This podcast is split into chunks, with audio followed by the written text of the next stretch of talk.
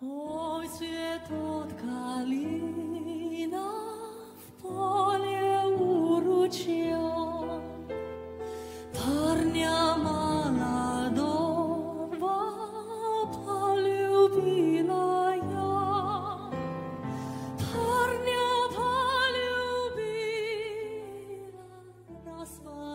大家好，欢迎收听河段 of City Genius，我是安然，我是然。在上周六有一个消息，就是中国杂交水稻之父袁隆平院士去世了。他在高产杂交水稻方面的突破和研究，帮助了大片的亚非地区解决了饥饿和贫困问题。我们这期节目呢，在缅怀袁隆平院士的同时，也想跟大家一起去了解他一生中最关注的饥饿与粮食问题。嗯，其实袁隆平院士的去世，我们可以看到。就是大家都很悲伤。我记得我看到那个长沙送别他的场景，就是有很多市民自发的走到路上去，然后想要送别他。其实这对大家都是一个很沉痛的事情。我觉得一部分原因当然是主要是因为袁隆平院士他有很多的成就，包括他的人格都很值得我们尊重。另一方面也是对于老一辈的人来说，可能曾经饥饿也是他们亲身经历过的一种很痛苦的。经历，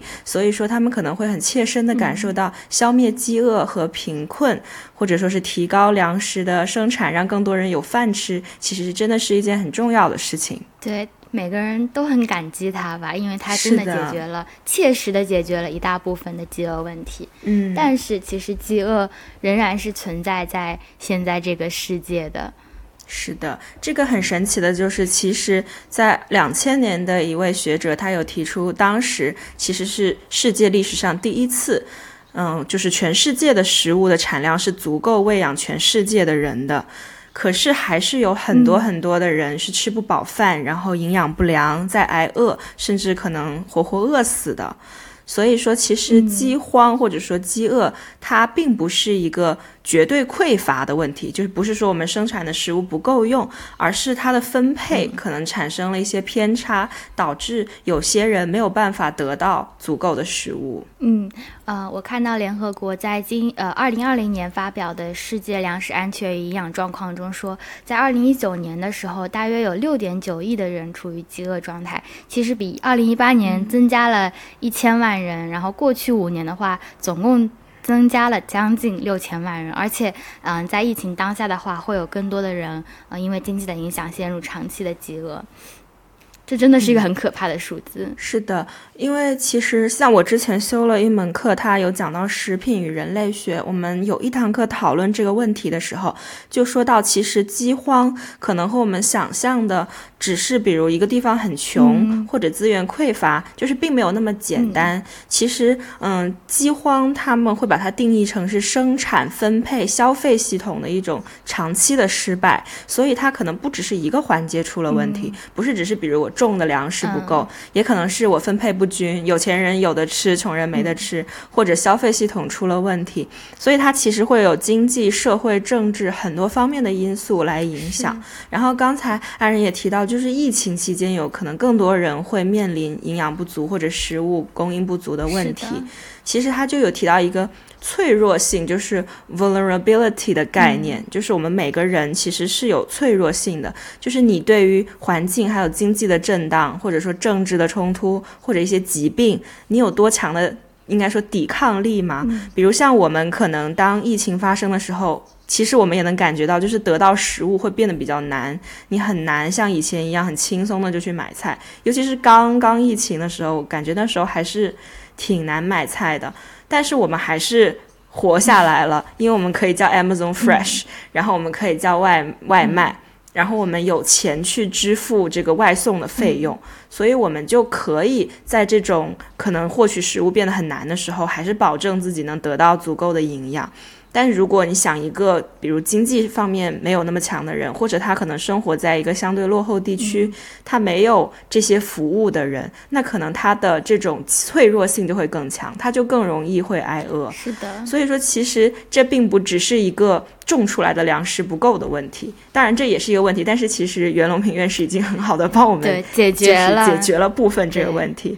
亩产提高，但是其实真的要去解决饥饿问题，可能还是需要政府、社会还有国际的合作，然后是一个长期的工程。嗯，其实饥饿问题不只是吃不饱饭，其实背后还有一一个标准是营养不良，就是有。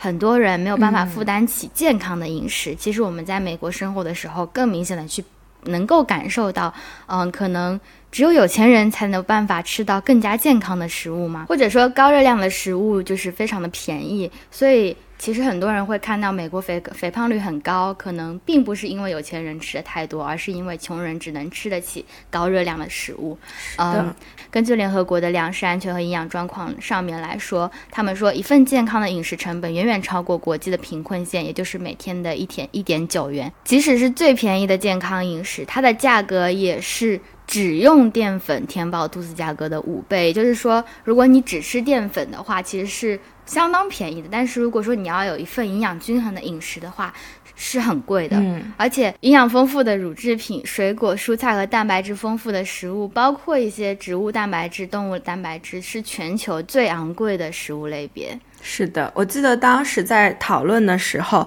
就有嗯一位我的同学，他有提出说，美国的就是挨饿的人的比例和肥胖的人的比例是不是刚好？就是他的意思是对应的，呃，那他说是不是就是这些有钱人刚好就是能得到更多食物，所以他们都肥胖？但是我觉得这里就有一个可能大家的误区，觉得说，嗯，肥胖一定是因为他很有钱，能吃到很多东西。但其实我们在美国你能感受到，比如说你吃一顿麦当劳，其实是非常便宜的，是的，就是你在麦当劳吃一顿，应该不需要十刀，你就可以吃的很。不是很很好，是很胖了，就可以吃到很多卡路里了。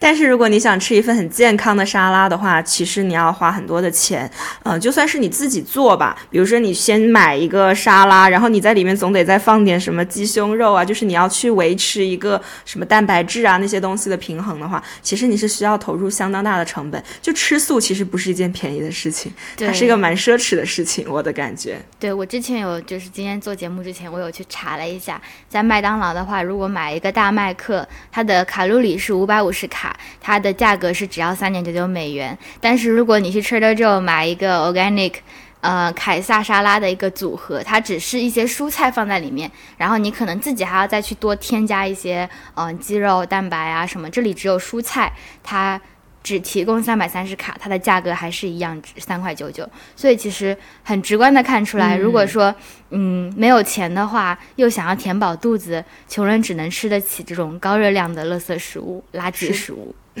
是的，像其实麦当劳他们的这些汉堡肉都是那种压制的肉饼嘛，它本身就是会比真正的牛肉，比如牛排什么的，就是要垃圾一点的食物了。但是它可以用很低的价格给你提供很多的能量，所以这可能反而变成穷人会去选择的一种食品吧。因为感觉，哎，在国内的麦当劳跟肯德基就没有给人很便宜的感觉，因为它就直接换算过来了。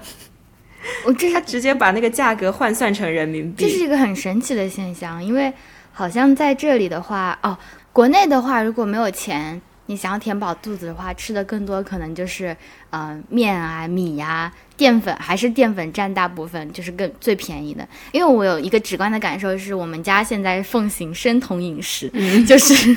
我们家的午饭晚饭基本上都没有米。但是其实我爸说这样的消费是更高的，是的，因为他要买更多的呃营养均衡的肉啊、菜啊，其实这些东西是更贵的。而且如果你需要靠这种方式，一种特殊的 diet，就是饮食的结构去维持健康的话，其实你是需要。很多营养学的知识，你要保证自己还是有足够的营养，因为其实，嗯，生酮是一个蛮需要营养均衡、注意自己在吃什么的一种饮食，对，要不然你很容易可能就会缺这缺那的。因为我妈也有，我回来以后发现我妈也有，就是稍微生酮一下，然后她买的那种生酮的吐司，就是没有用淀粉的吐司，它其实一袋可能要七八十块，就是很贵，比我们普通吃的。去直接用碳水做的吐司要贵很多，所以其实这种健康但生酮健康吗？我也不知道。嗯这种可能比较健康的一种选项，其实是需要更多的就是呃营养学的一些投入啊，然后也需要更多的钱去支撑的。对，所以我想起之前你说伊能静。我们说伊能静，她跟嗯，她发微博说什么女性一定要爱自己什么什么的，嗯，我觉得套来这边道理是一样的。当你跟一个可能啊连营养都没有办法维持的人说我们要营养均衡，我们要生酮饮食，我觉得这是一个对他们来说根本没有办法达到的一个 呃一个目标了。就是你跟一个饭都吃不起的人说要他这样对对对对对，其实是很难的一件事情。对，这边我们讲的障碍是营养师。营养食品成本高，所以广大家庭对健康饮食的负担能力很低。嗯、然后还有一个问题，其实联合国的研究里面有讲到的，就是食食物浪费的问题。啊、呃，他们的研究显示，在二零一九年出售给家庭、零售商、饭店和其他食物服务领域，有九点三亿吨的食物被浪费了，而且占了二零一九年可供消费者食用的食物总量的百分之十七。而且呢，这这里面浪费大部分呢发生在家庭环节，跟收入没有关系。其实食物的浪费也是一个，嗯，不管是对食物来说还是环境来说，都是很重要。我觉得每个人都要引起注意的一件事情，而且这是可以避免，我们大家都可以去避免的一件事情。有时候真的觉得现在的人就是吃太饱了。感觉大家都已经注意不到，就是食物其实是很珍贵的，应该要尽量的减少浪费。但是像老一辈，比如像我外公外婆那一辈，我觉得他们就会很注意，就吃东西他们都会很不希望你浪费，然后吃到最后都要把它就是剩一点点也要把它刮干净，因为就是他们可能经历过饥饿的时期，所以他们知道这个食物其实很重要的，但是。嗯，我记得你记不记得在波士顿其实有那个广告牌，就是有关饥饿的，它好像写的是啊，Hunger is hard to see，就是你可能会看不到饥饿，你你可能表面看不到，对对。然后包括像中国这两年这几年不是这两年了，这段时间就光盘行动应该挺多年了，然后反食品浪费法其实都是。嗯，想要大家慢慢的了解到，虽然我们的生活水平好像提高了，但是其实食品浪费依然是一个很严峻的问题。那你不觉得这是一个真的很不公平的感觉吗？嗯、就是有这么多人就是在受挨饿，有这么多人受到饥饿的影响，但是也有这么多人把食品去浪费掉，这边就是嗯、呃，有种很大的。天平两端的感觉吧，嗯、要不就是食量过剩，要不就是浪呃吃不起饭。是的，所以其实嗯、呃，很多学者就是美国，我们读一些文献，他会认为这必须要通过一个政治的方式来解决这种分配不均的问题。因为你如果纯把它政治、啊，你纯把它交给商业，而不用政策去规范的话，因为一定是越有钱的人，他就可以得到越多的资源嘛。然后他觉得这个东西不珍贵，他可以去浪费。嗯、而且其实饥饿这件事，我们想象起来好像觉得它都是发生在一些第三世界国家，觉得好像是非洲的小朋友，或者你觉得是山区的小朋友才会吃不起饭。嗯、但其实饥饿是会发生在每个人身边的，就算你生活在一个大城市，生活在一个看起来很富足的环境里，可能在离你很近的地方，就有人会因为得不到足够的食物而其实非常的痛苦，或者说是他可能在营养方面是有很大的缺失的。但是我们都看不到，因为现在的财富其实会集中在城镇和受教育的群体身上，但是种植业的人，嗯、他可能得到的钱会很少，所以就会有人认为你必须要通过一些政策，你才能够带来更合理的食物、肥料、研究资源或者食品资源的分配。其实往大了看，像是比如说一些可能咖啡种植的国家。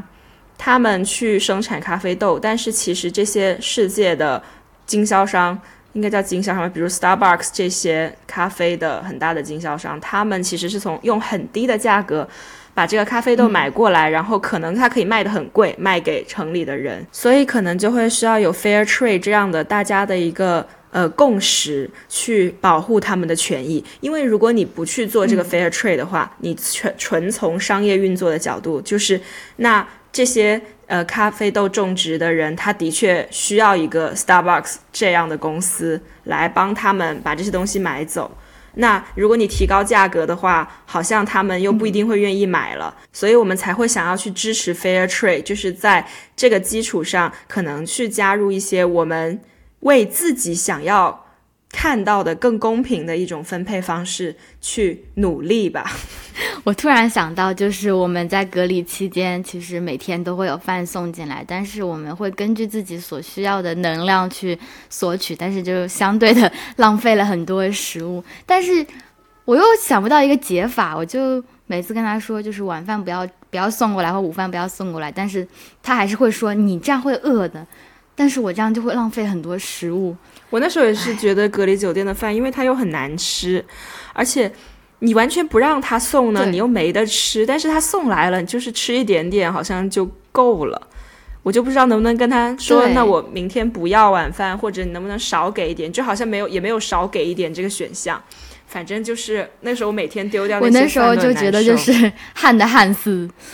捞的捞死，真的。你就觉得每天都在浪费食物，哎，其实是一件很痛苦的事。我每次浪费食物都会很难受，就包括把东西买回来放在冰箱里放坏了，我也会很难受。嗯嗯嗯，这是一种，嗯，他应该尽到他的所所要做的能量。其实，嗯。减少浪费粮食，它不只是能够改善饥饿问题，它也是能够减少温室气体的排放，然后通过避免土地用途改变和遏制污染来减缓自然的破坏速度，然后增加一些粮食供应。其实它的背后不只是我们讲到的饥饿问题，跟环境问题也很有联系。讲到这里，我就想到之前我们在微博上面关晓彤有一个嗯。有它有很多争议，它其中一个争议就是他推荐了一款植物肉水饺，然后被网友怀疑是假 吃，然后大家就开始对植物肉这个呃产品开始去讨论，但其实植物肉。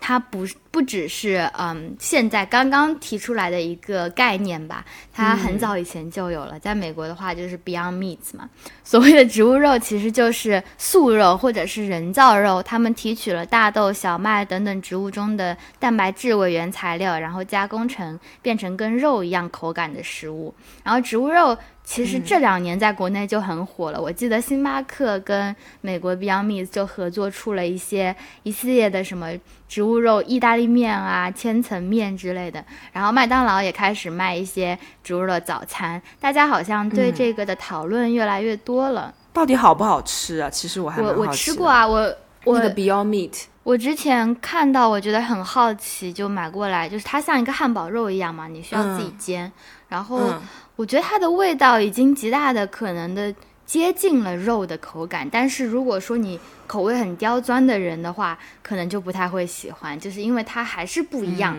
你还是没有那个肉的一个腥膻味吗？还是什么一个肉的感觉？缺了但是它已经极大可能的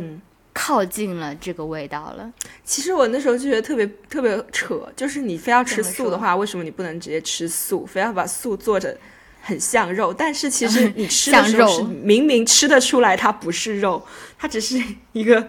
almost 肉，骗自己的 它 beyond，它不是 almost me，它是 beyond me，还自己说自己 beyond me。我记得好像我吃过的素肉只有在就是小时候去那种寺庙，然后吃那种斋饭，它不是会有那种用豆类也是。豆蛋白做的，我今天查了一下，就是大部分植物肉，它以前其实会用蔬菜、燕麦和豆类来做基底，但是现在其实也是加工水平比较高了嘛，他们就会去用豌豆蛋白啊、大豆浓缩蛋白，因为它这样会更接近真正的肉的口感，可能就像你吃的，就是有那种肉的那种纤维感吧，应该叫，就是一丝一丝的感觉，就真的很逼真，很像肉。但是它不是肉，但是但是就像你刚刚说的，植物肉到底真的有这个必要吗？就是，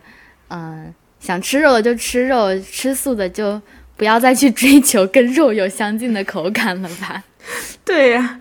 这个就是感觉，就是大家很纠结，可能选择植物肉的人，就是他又很喜欢吃肉的感觉，但是他又想要有一些别的考量，比如一般来说会去选植物肉的话，就是两个嘛，一个是你刚才提到的环保，因为植物产品它会比牛羊肉要更少的那个碳排放，然后也能够节省水资源。对对然后另一个可能就是在他们想要更健康，就是低卡，然后低脂肪，然后零胆固醇，就是现代人都会被肥胖困扰，他会觉得你吃植物肉就可以控制这些嘛，而且它可以可能有差不多的蛋白质含量，因为它也是用大豆蛋白做的嘛。对，我记得关晓彤那时候推荐的一个点，也就是想要减肥的时候会吃的没有负担。关晓彤真的是很 那什么，不说他是，你明明已经说了。主要这个东西，但它健不健康，我们等一下可以另算。但其实它价格上并不便宜，因为我一开始查的时候。国内有些呃网站会说植物肉的价格比较低，因为它毕竟是素。但是其实这我觉得是一个误区吧，因为它其实价格一般是比较高的。加工一个是因为它生产规模，对啊，它它生产规模又小，然后加工又很麻烦，而且它里面为了调整口味，它其实会加很多添加剂啊，然后香料这些东西的成本其实都不会太低。所以其实在美国，它至少在美国，Beyond Meat 其实是比普通的汉堡肉要贵的。嗯。所以这个东西并不是一个很便宜的东西。我记得我们去餐厅的时候，他们也会有什么什么汉堡，什么什么汉堡，最后有一个 Beyond Meat 汉堡，其实它的价格是更高的。哎，我真的哎，我很后悔没有尝一下 Beyond Meat，我还挺想知道它到底什么味道的。其实，其实如果你放在汉堡里面或者重口味的东西里面，它的味道是一模一样的，甚至你会觉得嗯挺鲜的。但是如果你单煎它的话，不配合其他东西吃的话，你就会觉得哦，它就是一个。很奇怪，它不是肉，又很像肉，但它就是不是肉的那个感觉。我有讲明白吗？有有有，而且就是说，它虽然好像说可以不那么胖，但是其实它也并不健康，因为它会加很多钠，一个是为了味道嘛好，一个是为了帮助储存，所以它其实含钠对心血管也不是什么很好的东西。再加上它其实为了。为了就是进一步的提升那个口感啊风味，它还会加很多什么椰子油啊淀粉那些东西，就你也很难说它真的是一个很健康的选择吧？是的，就是就像我觉得关晓彤在说这个植物肉能减肥，能够让你吃的没有负担是一样的，就是很多人会觉得吃植物肉或者是甚至是吃素、吃纯素或者是呃能够减肥，但其实。它还是一个你获取的能量多少跟你消耗能量多少的问题。你吃素不一定能减肥，就是很多的，像我们在台湾的时候遇到很多吃素的同学或朋友，他们也会有专门的素食餐厅，然后那个素食餐厅里面也会有很多的仿荤菜，仿荤菜就像是植物肉一样，给你一种有肉的口感，但是它其实仿荤菜为了保证它的口感，会放入跟。比平时荤菜更多的调调料、油啊、盐啊这些的，让你觉得这是个肉，感觉就是把味道强行把味道盖掉的感觉。对，把它盖盖过去的那种感觉，就是万物皆可配其斯的感觉吧。嗯嗯嗯。所以说，其实是不健康的，其实是高油。就没有很清淡的，而且长期的吃素的话，就像我们刚刚说生酮饮食啊什么，其实是一样的，它会引起体内缺乏一些维生素、蛋白质或者是钙、铁等的一些从肉类上面比较容易获得的一些元素。嗯，我觉得这个感觉就跟我最近研究猫吃生肉饭是一个道理，就是如果说你要给猫吃不吃猫粮，然后就纯给它吃生肉的话，也要给它配营养嘛。是的，我们吃素或者是怎么样，也要配那些营养上去，其实反而。嗯，你不一定能减肥，还多了一大堆的事情。是的，而且它非常的繁琐。其实我记得那时候说，如果你只吃素的话，其实有很多维生素，你就必须另外的吃补充剂，因为那些东西如果你光吃素，很容易缺乏。嗯，所以我就很感慨，我们在这边聊植物肉，或者是吃素，或者生酮饮食，都是一些 Beyond 饥饿之后才会讨论的事情。嗯，是的，就是比较奢侈的东西吧。但是关晓彤一直感觉这风格，他之前不是还有，他之前不是还有出过什么菜包菜包饭，用菜去代替面包之类的生菜三明治。感觉国内就是对这种健康吗？所谓的健康饮食或者说健瘦身饮食，非常的风靡。嗯，是的，就是。大家都吃饱了，所以现在决定吃好了。但是植物肉其实，嗯，在中国市场上面，很多人还是挺看好的。我之前在看到财经杂志上面有说，就是植物肉的供给变革可以改变人们的传统消费方式，尤其是当前中国肉类。供应的缺口其实是很大的，就是中国是世界猪肉生产大户，但是即便如此，如果要供应全部的人吃到猪肉的话，预计到二零二九年还要需要进口一百二十万吨的猪肉，而且呢，就是中国对牛羊肉啊这些的需求量是很大的，但是如果说推行这个植物肉之后，可能大家嗯对这些猪肉、牛羊肉。就没有那么多的需求了，可以减少一些减少一些供应的缺口。但是之前我在呃看到一篇文章，就是美国的一个也是做植物肉的品牌嘛，Impossible Foods，它的首席执行官帕特布朗他就接受采访的时候说，中国人每吃一块肉，亚马逊雨林就冒出了一股烟。他是这样说，真的假？我就觉得是不是脑子有点问题？就是我觉得这。这可以归咎到，就是一个是也是环境上面吧，就是很多发达国家都会把环境的问题归咎给发展中国家，尤其是给中国，就是说你们你们不管是食物，你们吃的肉多啊，或者是嗯，你们很浪费环境啊，所以你们才需要呃，就是呃，就更环保，你们需要改变自己的生活方式什么的，但是发达国家反而就是。坐拥其利嘛？他们在之前发展的时候浪费或者说消耗了多少的资源，但他们现在又回过头来去指责别人的发展，而坐拥现在自己所要的东西。我觉得就是一个就高高在上的那种感觉吧。感觉这次大家对于关晓彤这个推广的争议其实也很好玩，就大家有很多各种各样的角度，大家有的是就是用刚刚那个新闻，就是意思就是这个东西明明是人家用来就是感觉欺负我们的，你居然还给他推广，然后还有人就是认为说，嗯。植物肉这种东西就是不像肉蛋奶那么有营养，所以你如果中了西方人的圈套去吃植物肉的话，其实大家身体就会越来越弱，然后大家就会变得呃，就是什么体质啊和身高啊都没有办法提升了。还有说美国的阴谋，对，还有说这个植物肉的专利和工艺都在国外，如果你吃植物肉的话，那你就是给国外送钱，就是有很多很神，就是。对于关晓彤这件事情，你很难想象一个人直播吃了个饺子，然后变成了现在这个样子。就是其实现在，我觉得大家关键是他直播吃饺子，还 还假吃了没有？哎，他是真吃还是假吃啊？他后来说是真吃。没有，他说是真吃，但是是因为剪辑删除了部分镜头。可是我看他工作室后来就是澄清再发的那个还是剪辑过的呀。对啊，所以就是很迷呀。到底有没有吃啊？好神奇啊！但其实吃播好像对，其实吃播也是一个食品浪费很严重的那个，就是他们那种大胃王，对，都是边吃边吐。我觉得这是一个 很有趣的心理现象嘛，就是当我们。吃不到一个东西的时候，或者是晚上睡觉之前饥肠辘辘的时候，总会不自觉的点进去看人家吃播，但是就是。也是一个网络现状嘛？你越夸张，你吃的东西越多，或者说你你吃的东西越奇怪，然后大家点击率就会越高，越会想要去看一种猎奇的心态，很猎奇，就会越来越多的人去做吃播，越来越多人去当所谓的大胃王。但是之前我们也看到过很多新闻，就是嗯，很多大胃王其实是假的，他可能吃进去之后就是靠剪辑嘛，呃，吃进去然后吐在垃圾袋里面，然后靠剪辑就感觉你吃了一样。这是一个我觉得非常抱着垃圾桶不好的，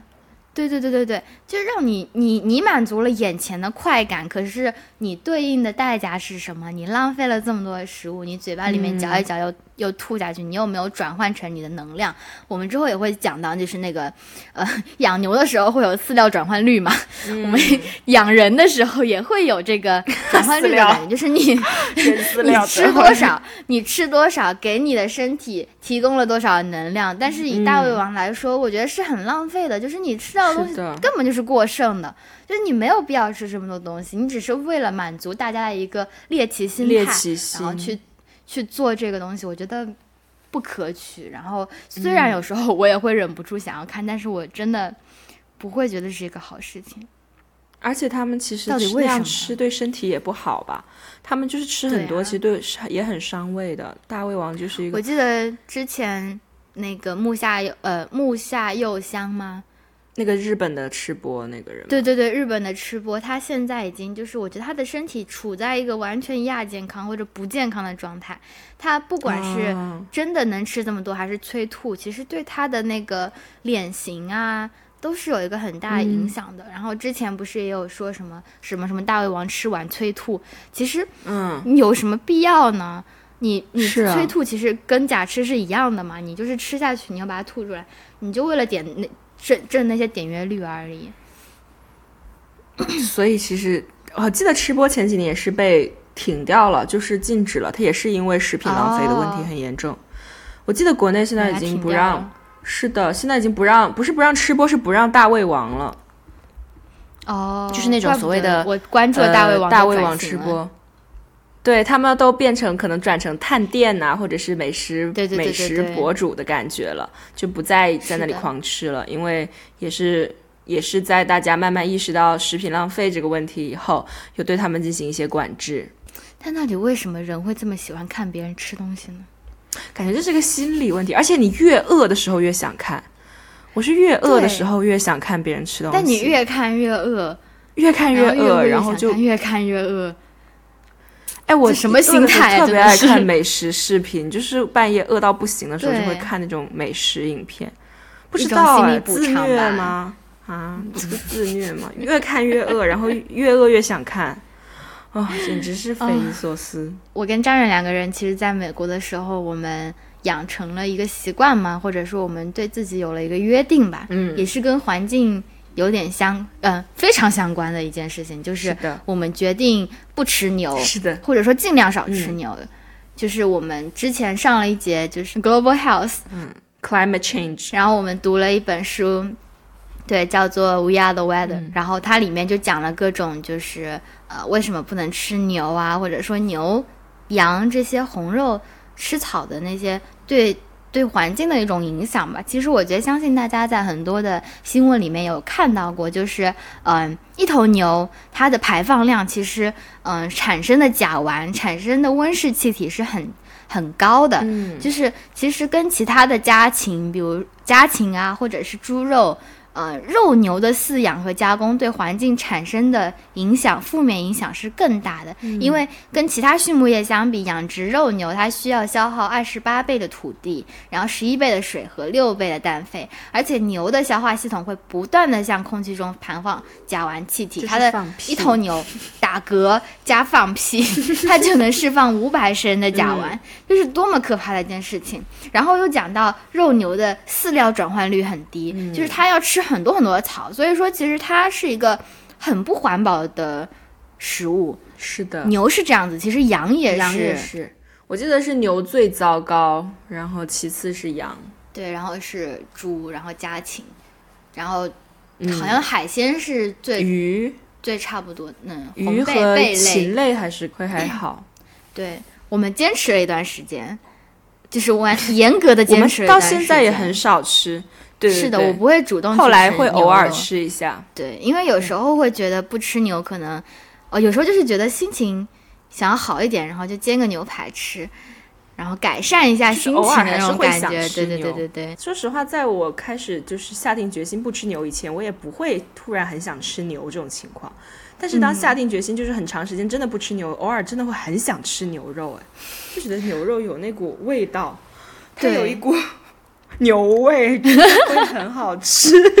因为我之前就是呃很爱减肥，虽然都没有成功，但是其实，在所有肉类里面，牛肉是一个对减肥健身的人来说呃很好的一个选择嘛。嗯它的蛋白质含量很高，然后它的脂肪量不高，嗯所以说牛是我一般做决定之前，如果去外面可以选牛羊猪肉的话，我会先选牛肉。是的，但是，嗯、退出了一段时间，就是我觉得很多人，嗯、像张冉之前做那个 Global Health 的采访的时候，也有采访过一个吃素的人嘛。然后我印象特别深刻，就是他跟你讲说，嗯、他很多人会觉得开始吃素的时候，嗯，会怀念肉的味道。嗯，就像我们开始不吃牛的时候会怀念牛的味道，可是过了一段时间之后，你就会觉得好像生活中没有牛肉也是活得下去的。对，就是那种感觉。就是只要你习惯了以后，反而你会。再吃牛的时候，可能反而会觉得这个味道怎么怪怪的。但是我现在还没有进入到那个阶段，对我没有到那个境界。现在见吃到牛的时候，还是会有一种感动啊，牛肉，谢谢，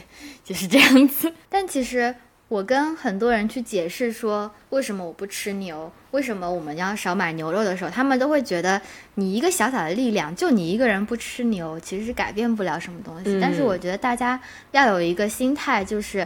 呃，你先去呃补偿自己的碳足迹，就是你可以通过一些小事情去补偿你所制造出来的一些污染，就把你自己的东西平衡掉。其实对这个地球来说，就是一个很大的贡献了。嗯。而且我觉得做这种事情就是不能太想着说，呃，一步到位，就是说我不吃牛，然后就能改变世界，那是不可能的。更重要的是，你有没有在努力，或者说是呃想要去做点什么？因为我觉得这个，就算你没有办法改变世界，但是其实你自己会完成你自己内心的一个，就是怎么说呢？升华嘛，也不是升华吧，就是你自己内心其实会觉得好受一点。就像你说的，补偿自己的碳足迹啊，或者说尽量的，有时候嗯。嗯，可能多想一想啊，就会觉得自己好像为这个世界稍微出了点力，就算最后并没有什么用吧，但是自己心里会好受一点，真的。但是其实这个问题就是也的确不能很简单的去看，因为呃，当时我有想过一件事情，就是嗯，我读那本书，他有说很多时候我们农业研究的钱都会去给到奢侈作物。就是所谓的奢侈作物，指的就是它并不是用来维持营养或者生命的，它可能就是一些消遣啊，比如说咖啡啊、茶，就可能你并不需要它来维持生活，但是，嗯，这种奢侈作物反而可能会占用很多研究的钱，占用很多的资源。所以，呃，当你有很多钱花到这方面的时候，你甚至可能会更乐意去做很贵的咖啡、很贵的茶，而不是去研究一些穷人他可能需要的必须作物。所以分化就会越来越严重。是的，我当时就在考虑这个问题。我说，那是不是我们可以在我们摄入咖啡和茶的时候，难道我们要考虑背后的这个问题吗？就是说，嗯，这个东西它是不是一个奢侈作物？但是其实你往大了去想，那么其实咖啡豆的产业链也没有那么简单，它其实是一个，嗯，是的，里面也是牵涉到很多人，比如农民，呃，比如说运输的人，或者说是，呃，可能经销商的他们的员工，就是它其实也涉及到很多人的生计，你没有办法很简单的就去判断说，嗯，我觉得，呃，我不想要那个奢侈作物，我要做一个环保的人，我要做一个关爱世界的人，其实。这也是一个就是过于简单化的想法，所以我当时在想，那如果是这样的话，对啊，假如说真的大家都不吃牛了，那养牛的人，他就去养点别的呗。你干嘛自己把自己 圆起来了？自己 自己也是有道理，也是可以，他们也是可以去养点别的，去养鸡呗，养鸡养鸡是可以的。总之，它是一个。环环相扣的很复杂的一个问题，但我们就是想跟大家一起来讨论讨论。然后，如果大家有什么想法的话，也可以回馈给我们。就是有不一样的想法的话，嗯，就是其实农业这件事本身就是一个我们向自然索取的过程。嗯，对。所以其实总是想要能不能自己省着点。就是之前在微博上看到了一句话，就是农业本身就是最大的不环保，就是它里面的生态体系，它需要嗯，它需要向外源源不断输出粮食，那相对的它就要提供一个农作地，然后去把它做成一个嗯制造粮食、输出粮食的一个工厂。其实嗯，它就是一个违背自然的一个事情。你讲严重一点就是这样子，因为我觉得主要是。我们的物质是需要循环的，但是你对于一个农田，你其实是让它不断的输出粮食给你，但是你并没有把东西还给他，所以现在才会要去施肥啊，然后说要搞什么很多搞什么 organic 啊，就是嗯，就是搞各种什么生态有机农业啊，也是为了能让农田可持续发展。但是我觉得还是很难吧，就是当你要用很多耕地的时候，其实一定会破坏掉很多的生态系统。嗯，所以其实之前在微博上面看到一个。嗯，说法就是袁隆平院士，他不只解决的是饥饿问题，他解决的也是一个环境问题，因为他提高了农作物的产量之后，其实相对的，呃，减少了一些农地，然后增加了，就像我们刚刚养牛说有饲料转换率，增加了这个农业的嗯转换率，然后让它变得更加有效率吧。所以我觉得袁隆平为代表的这些农学家。其实是很伟大的，它不只是解决了饥饿的问题，它也对环保做了一些贡献。嗯，我觉得这也是大家不舍得它的原因吧。嗯，而且这是对全人类的一种嗯贡献，因为不管是环境啊，还是吃啊，是每个人都一定会要面临的问题。所以这也是一种很有人道主义关怀的一个事业。是的，哦，我觉得我对他的印象就是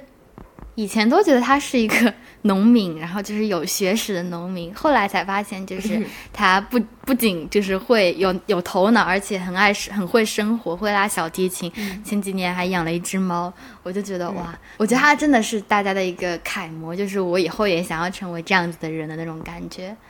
是的，让我想起我以前也特别想学农，在我要考大学的时候，我超级想去学农的，也不知道是为什么，就是曾经有过这样一个时期。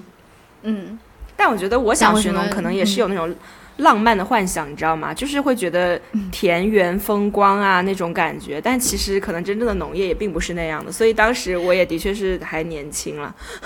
还傻。你跟我，你跟我想要学兽医是一样的，就以为是跟猫猫狗狗一起玩，但其实学兽医还要去抓羊。哦，想起乔伊斯抓羊，天哪，好可怕！还好没有，还好没有让我学兽医。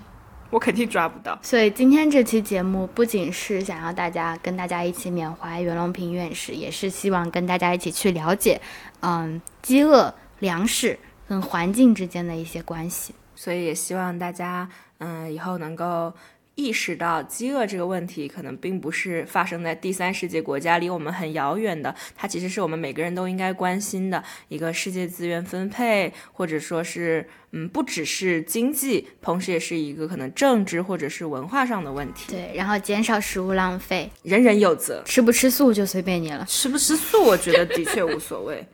对，所以很希望这期节目就是给大家一些启发，也希望大家如果说，嗯，听了我们节目有什么反馈或者是讨论的话，也多多跟我们一起去，嗯，讨论交流，然后对交流，我们很希望得到大家的 feedback 反反馈。嗯，